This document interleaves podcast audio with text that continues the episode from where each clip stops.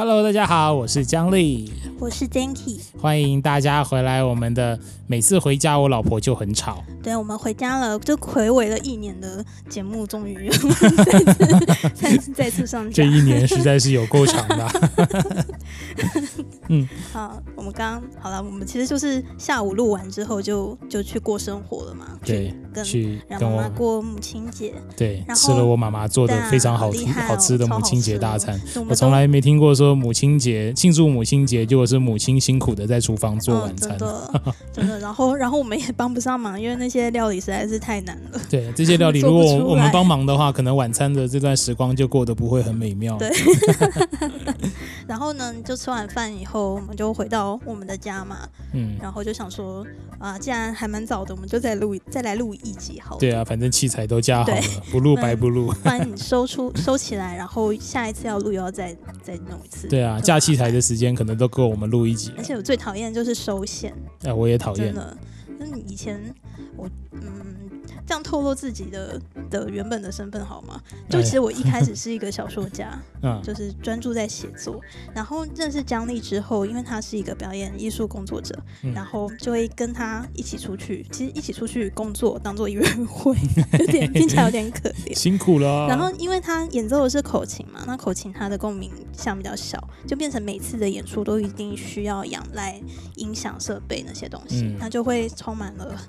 呃，各式各样的双线，然后整理线，嗯，然后演出完之后还要一直卷那些线，把它收好，然后那些线还会纠缠在一起，对，还会不见，对，还会坏掉。我们以前都还会研究说要怎么样收那个线哈，我们才能够练成那个要使用的时候一抛开那个线就会成成为一条鞭子，直挺挺的飞出去。我觉得这太难了，这应该是特异功能吧？对对，没有，它只要照着正确的顺序，照着正确的方向去卷，它就有有办法做成这样。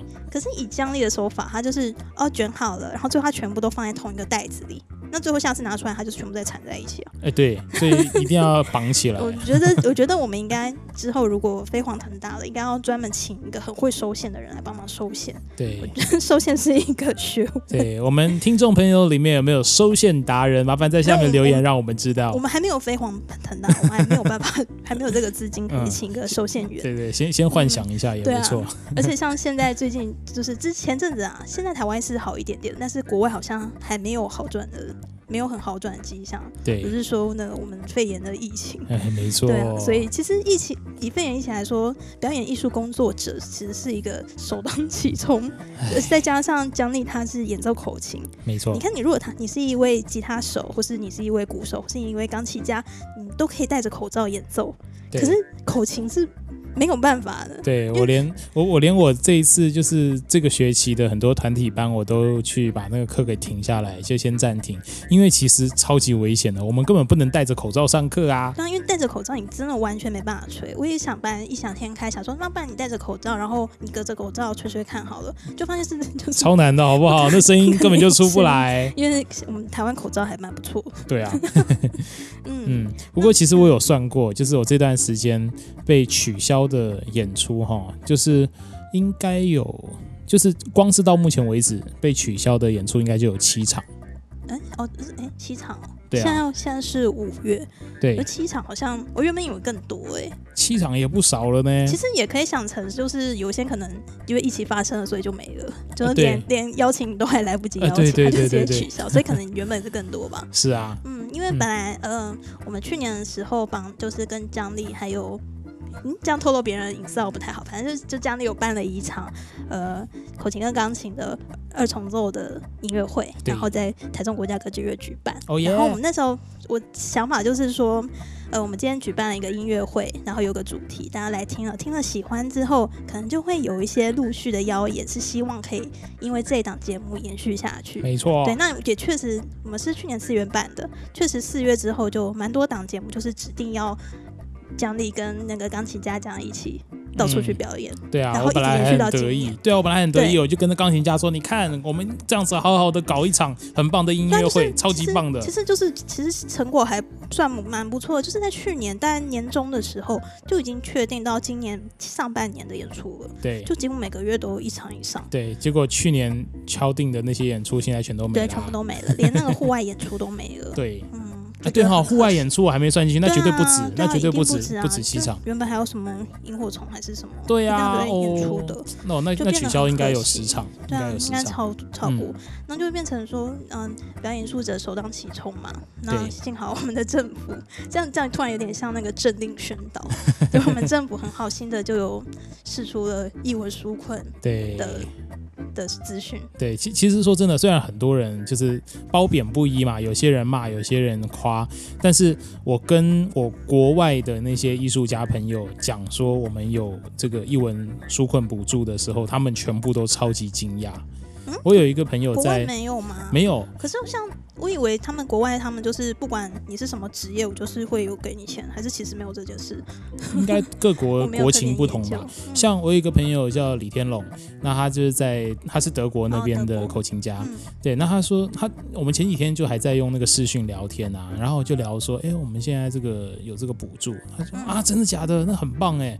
他说他们在德国艺术家的补助哈，他现在算是德国人啊，因为他娶了一位德国太太啊，然后他在德国。那边就是学爵士音乐嘛，那当然他自己本身的程度非常好，所以在那边其实也有一些发展。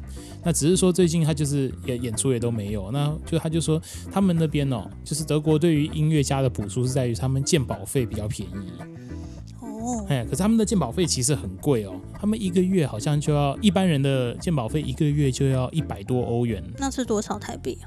四五千块台币吧，一个月哦，鉴保费。哦，那等于我欠了好几期才需要缴到这个金额。对对呀、啊，然后可是他说，艺术家不太爱看医生啊。对啊，他们不是之前连口罩都算是什么医疗用品，对啊对啊，去买。对啊对啊，可是他说，像他们如果是艺术家身份的话，音乐家身份好像是只要七十欧的样子。嗯，对，其实是减减减少蛮多的。他们把哦不是不是一百欧，好像是一百四还一百五十欧，有对折。对，所以其实他们不是对对对对对对是一半。那这样其实就。差蛮多的。哦，可是他们应该还是没什么看医生的习惯吧？我那时候去德国的时候，就我妹妹也有一起去，嗯，然后他们就很爱逛药妆店，他去药妆店买了各式各样的花草茶，然后就很开心的跟我说：“你知道吗？德国人是不看医生，他们生病就喝这个花草茶。”哎，还是还是因为这样，什么喉咙痛有喝喉咙痛花草茶 哦，还有分门别类，有分有分。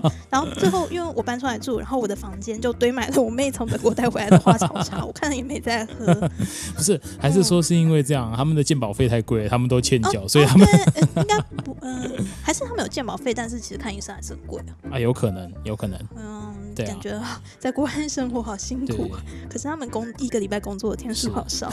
对，不过他们是真的还蛮羡慕说我们有这样子的纾困补助的啦。嗯、对啊，所以其实想想，我是觉得也算是蛮幸福的，有这样子的资源可以帮助我们渡过难关。我是觉得。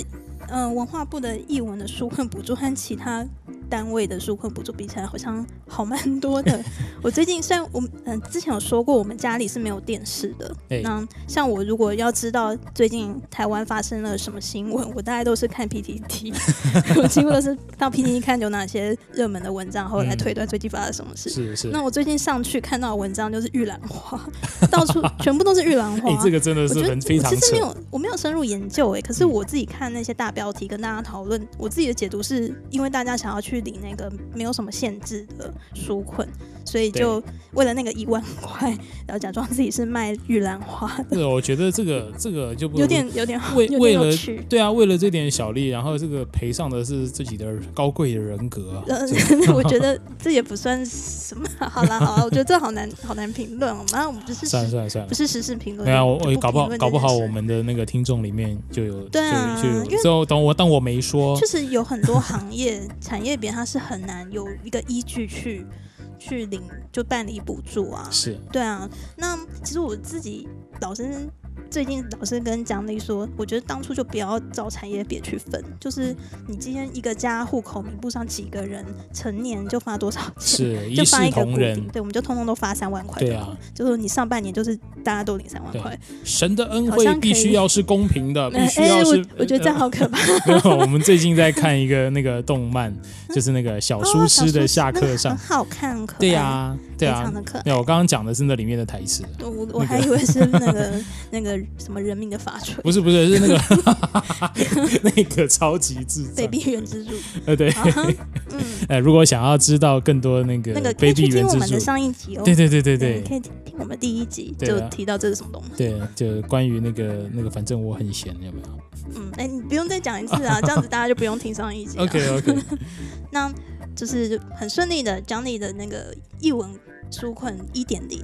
前阵子终于收到公文，哦耶！他罐头掌声，他真的期待了超久，每天都给我去看信箱。他说你不要急啦，反正不可能寄丢啊。中华呃不台湾邮政，你怎么可能寄丢？哎，我还真是很怕寄丢。可是我们有那个挂号的那个收据，我们上网查一下就知道有没有寄丢啊。嗯，那真的寄丢了，就是二点零再寄一次，连第一期一起申请，就是这样而已啊。对，也是。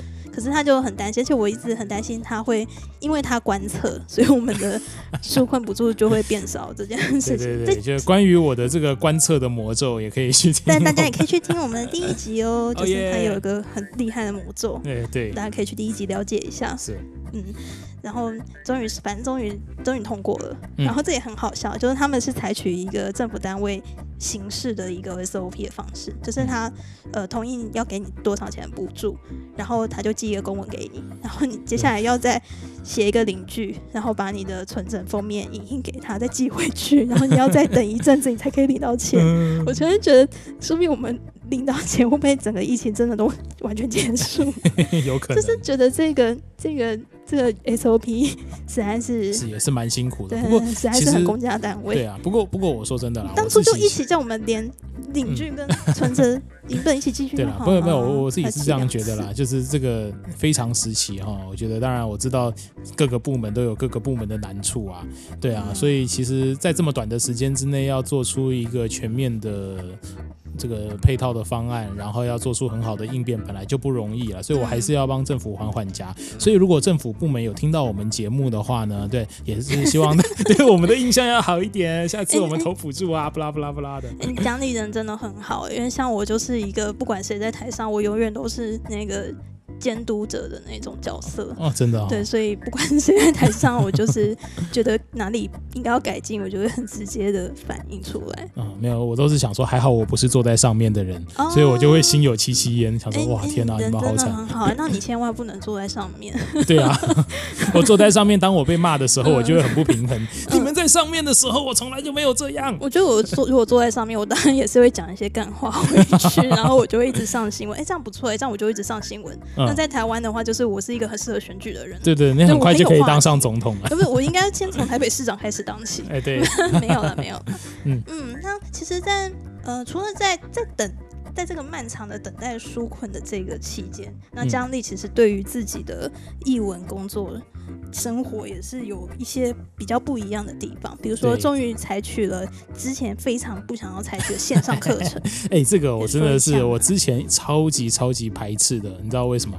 不知道。因为我有过几个就是在线上视讯上课的学生。嗯。那过去我们这样上课的时候，我觉得超级不及时。他们是就是不是在台湾吗？哎，对对，有一些是在境外，哦、对，或者是呃，就是大陆的朋友。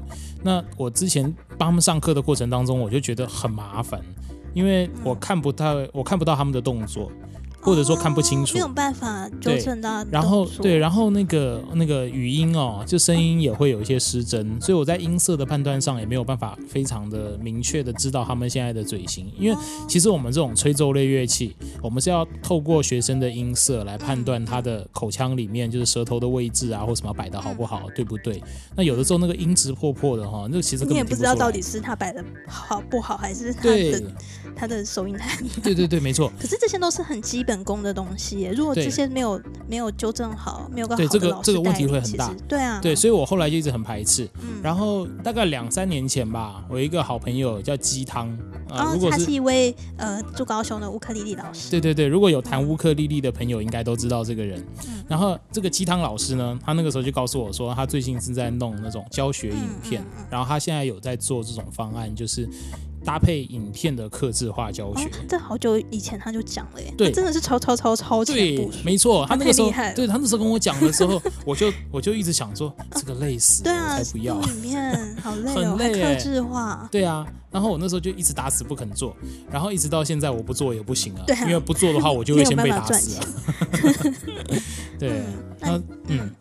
那我们应该不要透露你是怎么做的吧？这个应该就是商业。哎，对对对对对。如果说大家有兴趣来上姜丽老师的线上课程的话，欢迎来按我们的粉丝页站。然后，因为嗯，因为没有厂商业配，所以我们业配我们自己。哎，对。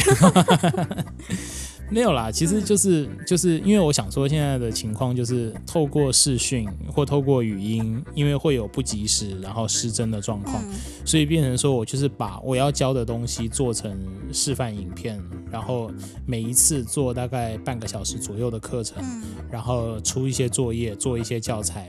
然后那学生就可以看影片，然后下载教材来学习。就是你做了好多事情，我觉得有点累。我不记得你做了哪件事情。哎、欸欸，我说真的有点、哦、有点累，因为我我现在我我之前在那个先就是实际上上课的时候，嗯、我可能在现实中上对两三个小时的课程，那我把它浓缩成半个小时的影片教材。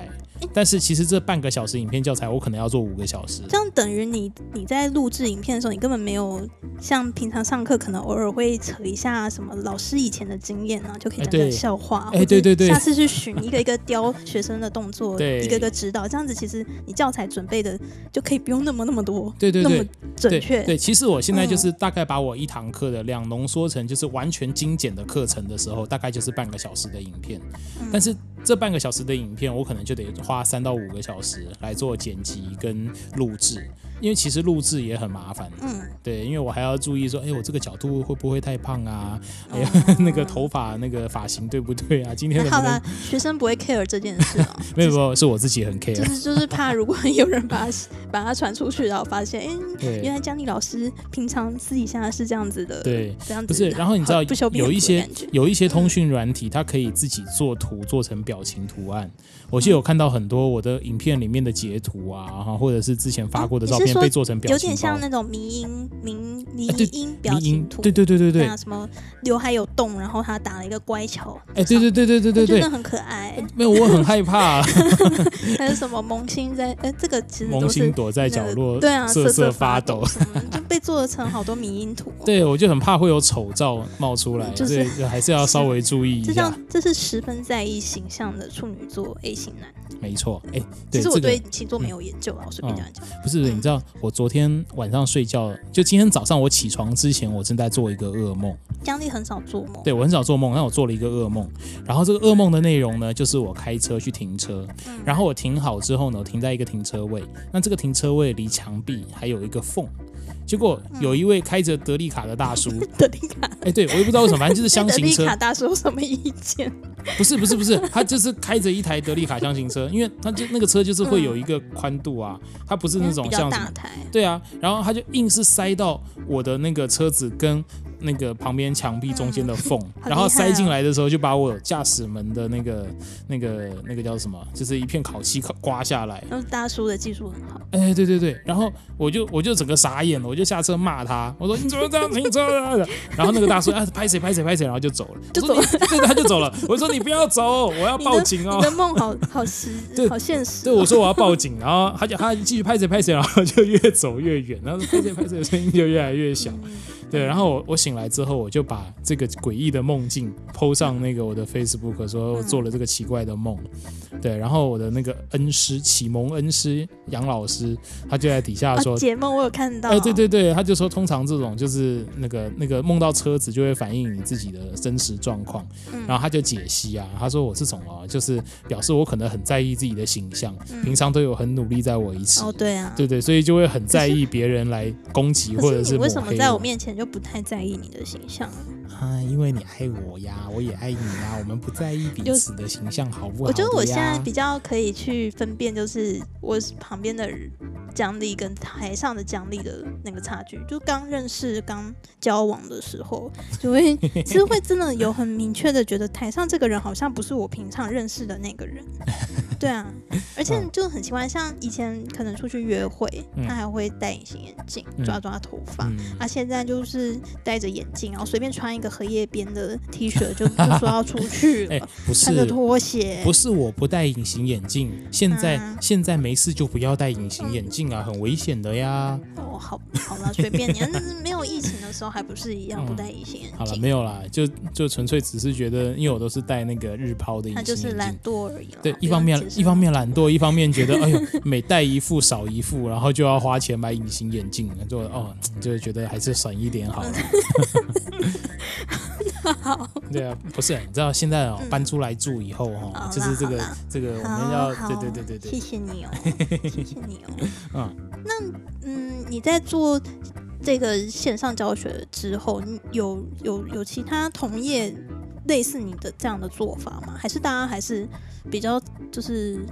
一样继续就是 Skype 的视讯上课啊，嗯、或者是干脆就不上了，我就是在网络上演奏 免钱的给大家听，大家要懂内就懂内，不懂内就不懂内。我知道说，我有一些同事、嗯、他们现在都是用改成直播式的教学。你是说像学校老师那？对对对，因为我在那个那个台北基督学院，哦、对，在那边上课嘛。嗯、那我在那边的就是他们的音乐主修这边担任那个助理讲师。嗯，那有很多其他的老师，他们现在有一些同学，因为有些是陆生。嗯。嗯。啊，他们回不来，对啊，他们就变成一定要远距教学。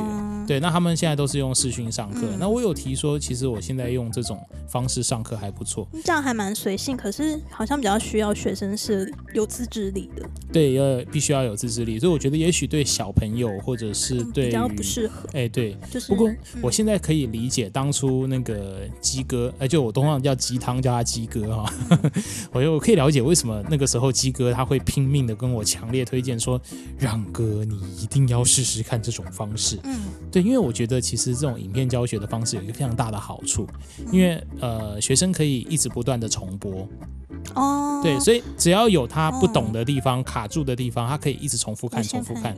对，所以像我现在的这个群组班呐，里面其实是有二十个同学，可是我每一个影片的播放量，我这个影片是设不公开的，所以理论上只要他们不传出去的话，就只有我的班上的同学会看到。嗯，那每一个影片播放量有的会到大概七十到八十次的播放，那表示平均每一个同学可能会看两到三次，甚至四次。就其实有五十次是你自己播，没有。哦，我自己都不好意思播，嗯、看得我都起鸡皮疙瘩。嗯、那你这样不会害怕说，就是影片可能有人就就流出去之类的嘛？或者被放在一些奇怪的网站上？因为我们对我们有朋友他是在做口琴的 YouTuber，他的影片就被被人家盗用，对，然后人家还设计一个超丑的 logo 印在上面，对，把他原本设计的很可爱的 logo 挡住，啊、这实在是不好。嗯，没有，我我现在是这样想了，反正我这么不红，然后我的学生对我应该都挺好的，他们应该是不会流出去。因为只有二十个人，所以请一派只有二十个。对对，很好抓。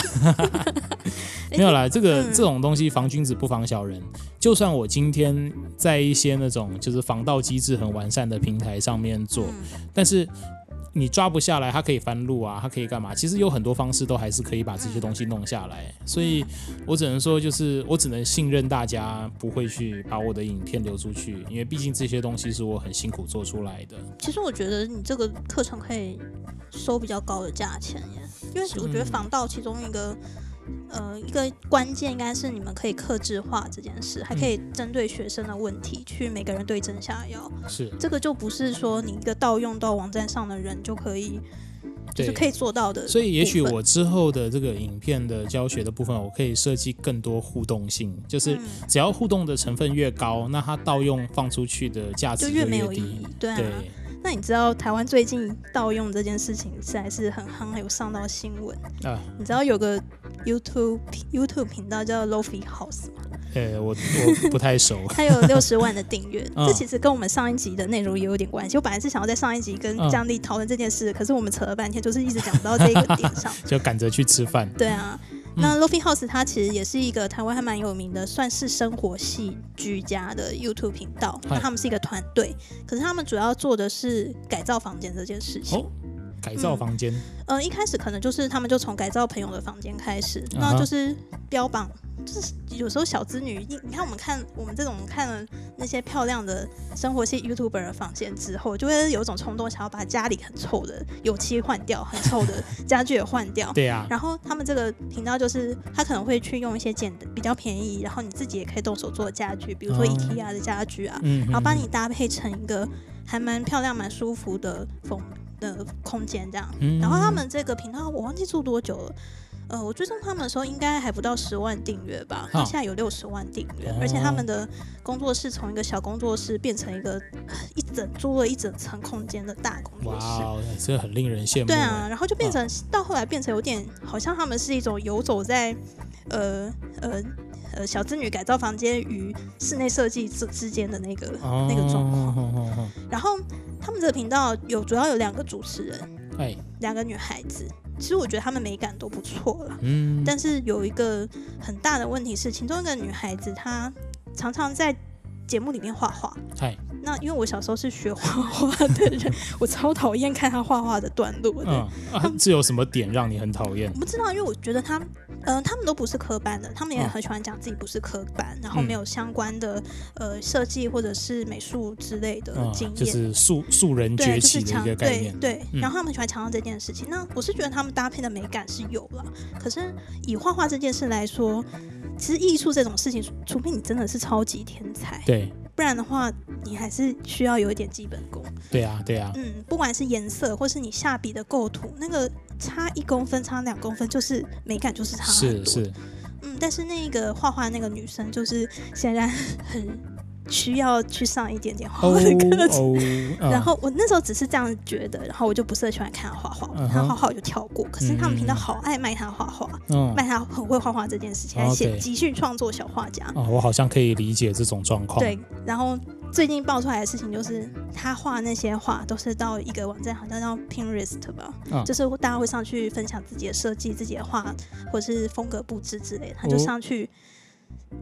打开别人的图，然后照着临摹画到自己的作品上。哎，这这样是可以的吗？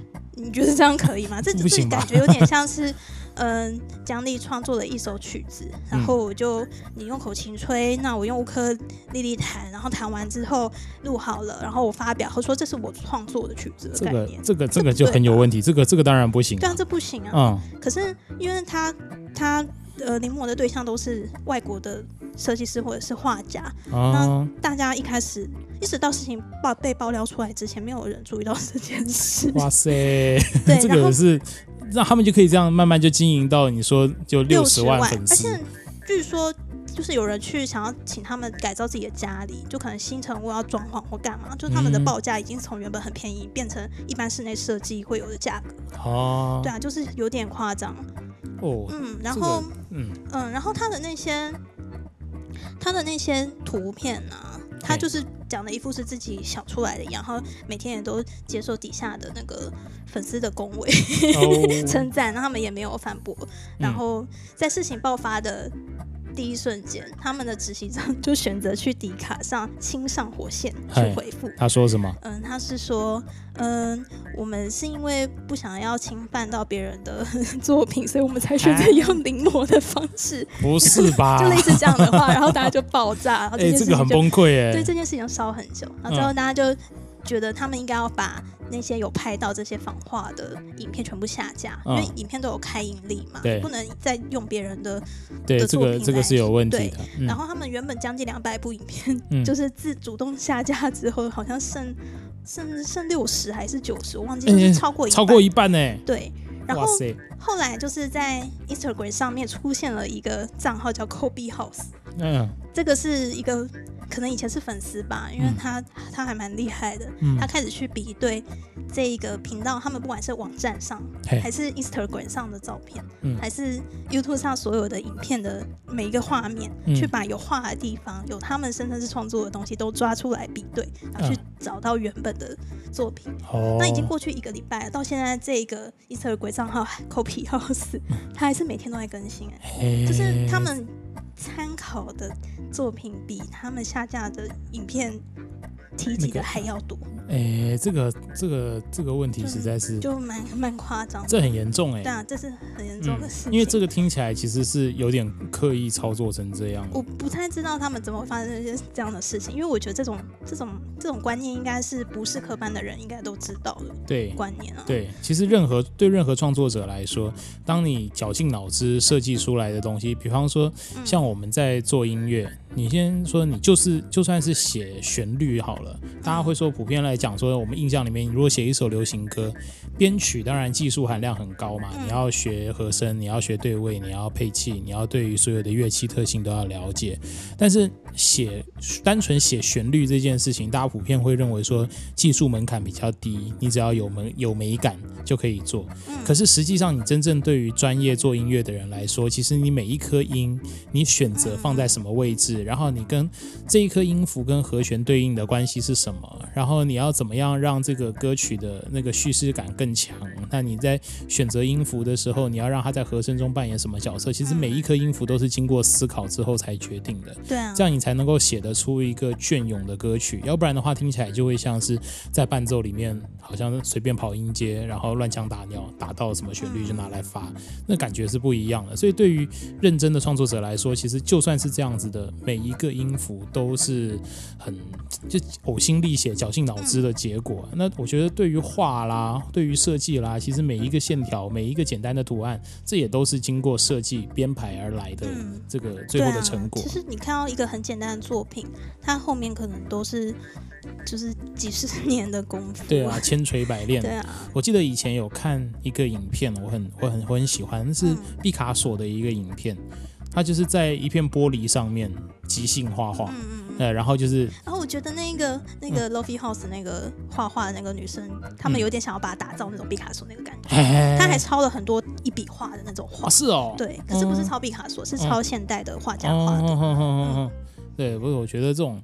就是我我自己看那些一笔哦，对不起，没有了，我只是觉得我我就是看那些一笔画啊，然后那些东西我就觉得，对啊，我那时候看的时候，那是我大学的时候看到那个影片哦，那个时候就哇塞，毕卡索真的不是盖的，他的脑袋里面真的是很很有很很多的想法跟那种深厚的美感功底。其实你看毕卡索好像都是红的都是抽象画，但是他其实以前就是画很多基本功的东西。对啊，我记得看他以前学生时代画的素描，那跟黑白照片一样。对啊，其实我们小时候念美术班就是这样，尤其是国中的时候，嗯、几乎没有什么创作的空间，嗯，就每天就是画打基本功嘛，画照片，嗯，然后每个礼拜要交两张画，一张水彩，一张素描，嗯、真的是其实蛮痛苦。的。嗯 不过，就是我觉得一方面也是要有这种童子功啦。那到后续要去做发展发挥的时候，当然你能够运用的空间，能够挥洒的空间就会比较宽裕啊，比较有余裕去做一些比较那种高深的东西。Yeah. 那就是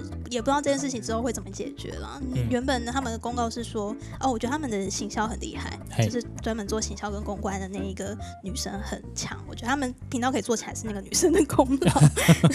对。那他们之前发的公告是说会加强，就是呃员工们的那个智慧财产权、创作权这方面的观念。嗯、但是我是觉得，他们如果真的还想要继续用这个名号混下去的话，他们应该还是去上上基本功的课程比较好。对啊，然后那个室内设计的。什么证照也是去考考看，申请一下，才不会被大家有那个。不过我是觉得他们就放弃这一个这个另起炉灶，对啊，因为已经完全黑掉，在国外也是就是黑掉了。对，嗯其实我我就在想哦，我们自己有的时候也是碰到一样的状况，就是呃，虽然大家都说艺术这种东西很主观，可是其实我很讨厌听这句话。没有没有没有美感的有，其实有一个。一个客观的标准在，对啊，就是，但是我觉得，我觉得台湾台湾普遍大家好像不太能去发掘那个标准。对，就是其实大家会很很抗拒说这个美感这件事情有标准的这个说法，但是其实那是因为大家都误会一件事情，因为美感的标准并不是说。呃，只有某一种类的美才叫做美，而是说你在做不同的美的东西的时候，不同形式的美的时候，你能不能够符合你自己的那个价值？嗯，就当你能够从一而终的去做出一件符合你自己认为是的那个方向的东西的时候，它才会具有美感啊。嗯，对啊，我就很喜欢之前听那个彭广林老师啊，他就有讲说那个美就是没有多余的东西。对啊，那后来好像很多人说那个概念是从那个那个米开朗基罗在讲大卫像的时候那个概念出来的。我觉得这是让我想到那个志崎七七其实有对 Lo-Fi House 这件事情做了一个影片，他有强调说抄袭盗用这些东西，就是法律它它会保护的是。表达的这件事情上，哦，就是制造出形式的这件事情上，是。但是不保护概念。那我会觉得你说的那个美感的客观，可能是这个创作者他的概念跟他的表达，他必须在以同一个水平上。嗯，对对对，我懂我懂我懂，就是要在同一个水平上，对，没错没错，这个就是一个客观的概念。对对对，但是你没有，就是可能你概念很高，呜，你的概念很，我装麦克风，你的概念很高，但是你的表达能力没有很很好，表表达形式没有很好，那你就不是到达一个美的概念。对，没错，或者是你形式超脱了你的概念，那就有点像偏硬文的那种。对对对，其实所以其实我们有时候在看，就是专业还是不专业，为什么能够有些人能够去当什么评审还是什么的，其实那也不是乱评啊，嗯、就是真的有一些就是不够专业的，你就是知道说他他知道他想要表达什么，但是他没有做到，他做的不够好，对啊，那其实我们在看的只是说他到底有没有真正说出一个很具体的概念而已。对啊，那就是一直很希望这种观念大家能够理解跟吸收啦。但是我觉得这个东西讲起来就很复杂。也许我们之后可以做一集节目来谈美。哎呦，我觉得这个哦，这个这个会不会太高深？对的，我觉得这样的话，我们的节目可能就对，我们节目可能就做不下去了。嗯 应该不会吧？对，所有的那个订阅的那个听众朋友都按退订。不会啦，不会啦，我们也是偶尔讲讲认真的，偶尔讲讲干话。哎，对对对。那你有什么被抄袭盗用的经验吗？还是都在第一集讲过？对，我第一集讲过了。哎，那你算是很少遇到这个状况。对，因为我以前是写文章，嗯、然后最早是在网络上写同人小说、衍生同人文，在一个论坛里面、嗯、或者 BBS 上。嗯、那其实如果你被模仿，这是一个很容易被，就是我们创作者本身是很容易就察觉出来我被模仿了啊这件事。哎，那你有？更多这种经验吗？以音乐的角度来说，哈，因为其实说真的，音乐它的制作过程必须建立在一些那个基础的技能上面，就是它，你你今天不懂和声，你就不可能配出正确的和声。那它它的那个就是技术门槛来说，它是对它有一个绝对的门槛在那边。那当你技术门槛到达一个程度之后，你会发现其实底后面要学的东西还是很多。嗯那其实说真的，我们一直在学习的过程当中，就是在临摹前人整理出来的一些规范。那所以某种程度上来说，呃，后面在学习音乐的人，你要用抄袭前人的智慧，你也可以成立。只是说，在技术上的抄袭上，它其实只是承接前面的人的智慧，然后学到技能，然后最后重点还是你刚刚有提到说它的概念。就是你今天用这个艺术手法呈现出来的概念，嗯，那我自己是比较不会碰到说，呃，就是我们的圈子里面会有人去抄袭别人的音乐概念这种事情。我觉得一方面是因为我们口琴圈哦，其实算是一个发展比较困苦，就是我们，对，我们我们其实大家都是很努力在在在从基础开始，大家好像都还在摸索自己的阶段，对对对，时间怪别人，对对，因为我们其实并没有任何的。那种科班资源可以让大家在呃音乐系里面啊，音乐学院里面去学习口琴这件事情，嗯、所以大家的所有的技术，然后哎，对对对对对，都是自己摸索创造出来。对，所以我觉得要到抄袭哦，嗯、我觉得我们这个圈子可能还还在努力的更茁壮的那个路途上面。嗯、对啊，因为其实包含我自己在内，我现在也还是一直不停的在学东西，因为其实乐理真的很难。那我们在这种学习的过程当中，其实说还是在摸啦。嗯，就让我想到我以前一开始在网络上写文章的时候，嗯、那时候在那个论坛，然后论坛它一发第一篇文章，嗯、然后它就会有个标题在那边嘛，嗯、然后接下来我习惯会去用回复的方式去贴上我的正文，哦、然后我那个标题那边我就会写啊，我这个文章大概多少字啊，然后是什么类型的，啊、然后是哪些角色为主的，就会写一个大概的大纲在上面。啊、然后那时候我开，因为整个论坛是我第一个做这件事情，嗯、我那时候就打定主意，我这样。做以后，大家一定都会跟着做，然后有点像办实验的心态。结果过了没多久之后，真的所有人都这样做，我就觉得很妙。哇，引起先河。可是像以前就会觉得这样很有趣，但是像现在，因为我嗯有时候会做粉丝专业小编这个工作，然后一样会有一些。我有一些格式啊，或是文字啊，文案的书写，哎，对，我就会很，对我就会很 care，就不知道为什么，我就开始很 care 别人学我的文案，还有 学我的格式。可是被学的还蛮凶的呢，吼。对啊，然后还有那个，就是就是。我也莫名其妙就开始会做一些平面设计的东西，嗯、像是海报啊，或者是、嗯、反正大部分都是音乐会海报啊，嗯、或者是呃一些小图啊什么的，然后也是会看到被学。对，所以比较奇怪的是，就不是说口琴圈学，是其他的乐器。对对对，就是就是就是各个圈子都好像会被学，然后一定会被我看到。对，既然一定会被我看到，就表示我们在某在这个世界的某个角落，一定是有交集到的。那就让你看到我的东西的可能性不是更高？对，没有啦，那是因为你做的太专业，大家都以为你那个是模板。可是我没有很专业啊，我有很多。软体不会用，因为我最早是画画，我根本就不会用绘图软体啊。嗯嗯，而且我到高中就没画了。嗯，不过好没有了，我当然还是得要发点发点牢骚。就我还是得要夸夸我老婆，我老婆真的很厉害。欢迎大家，如果有想要，不要不要不要不要呃不要不要，没有没有。我想说，哎，大家底下留言哦耶。没有，我觉得虽然做设计是一个很快就可以有成果的东西，它做完的过程也是蛮爽的。可是我还是比较喜欢写自己的东西。哦，对啦，你的本业，因为设计其实就是。听业主的需求去做，对对啊，我是觉得这个不是很像。跟我自己喜欢的那个创作感觉是不一样的，嗯，而且我觉得我后来不画不选择画画，而选择写小说这件事，是因为画画它是一个平面，东西永远就停在那张纸上，但是小说文字创作不一样的，它没有空间的局限，嗯，我今天想要创造几个宇宙都可以，嗯，嗯，然后最后坑就填不完，然后读者永远在问你那个什么要完结了没？嗯，对，你其实是在为往后铺路，你就看到。那些王道漫画永远不会结束啊！没有那个那个呃，那又是另外一个话题。我们之后可以找一起再来聊漫画。OK，我们之后可以特地再做一个音频来为各位解说。这个梗实在是用烂了。嗯，不是啊，因为我真的很喜欢听老高的影片哦，我每次听觉得超舒压。嗯，他是一个很厉害的说书人，呃，超真的很厉害，真的很厉害。对啊，因为其实同样的题材，我们会听到很多人在讲。对啊，可是最后好像还是听他说特别有趣。风格啦，但是老高讲就是有一种他的节奏在。对对，那关于这个老高的视频呢，我们之后会特地的做一集。没有没有要做这个节目。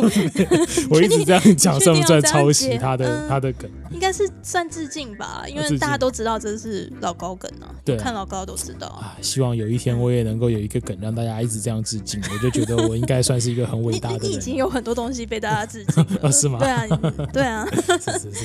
好啦好啦，那我想。我们今天的节目到这边差不多就告一个段落啦。嗯，那我们这个其实我们这这个节目有一个人设，有一个主题设定。什么说什么设定？就是大家不是一开始听到我们人设就是平常的我们。对啊，只是因为大家一开始的时候就不是有听到说有一个那个开头的音乐，有一个开门的声音，还是大家听不听得出来？大家没有听到，你们可以拉去一开始对对，然后再听一次。对，我们的那个点击率就越来越高。不是，就我们的设定就是每天呢，就是我下班回家打开门，然后老婆在家就开始呱呱呱呱呱。呱呱呱，一直讲，一直讲，讲都不行。这样好像你养了一只鸭子，不是养一个老婆。对对对，所以我们每一次期待下一次我们的节目的到来呢，就好像是期待我下一次打开门回家啦。哦，嗯，这样有没有感觉就特别期待下一周节目的来临？好有温馨哦。对呀。好了 好了，那每次回家，我的老婆就很吵。如果喜欢我们节目的话呢，可以关注我们，对，帮我们按赞分享。还有抖内，要去哪里抖内？我不知道。好了好了，我是姜丽，我是我们下周再见，拜拜。拜拜。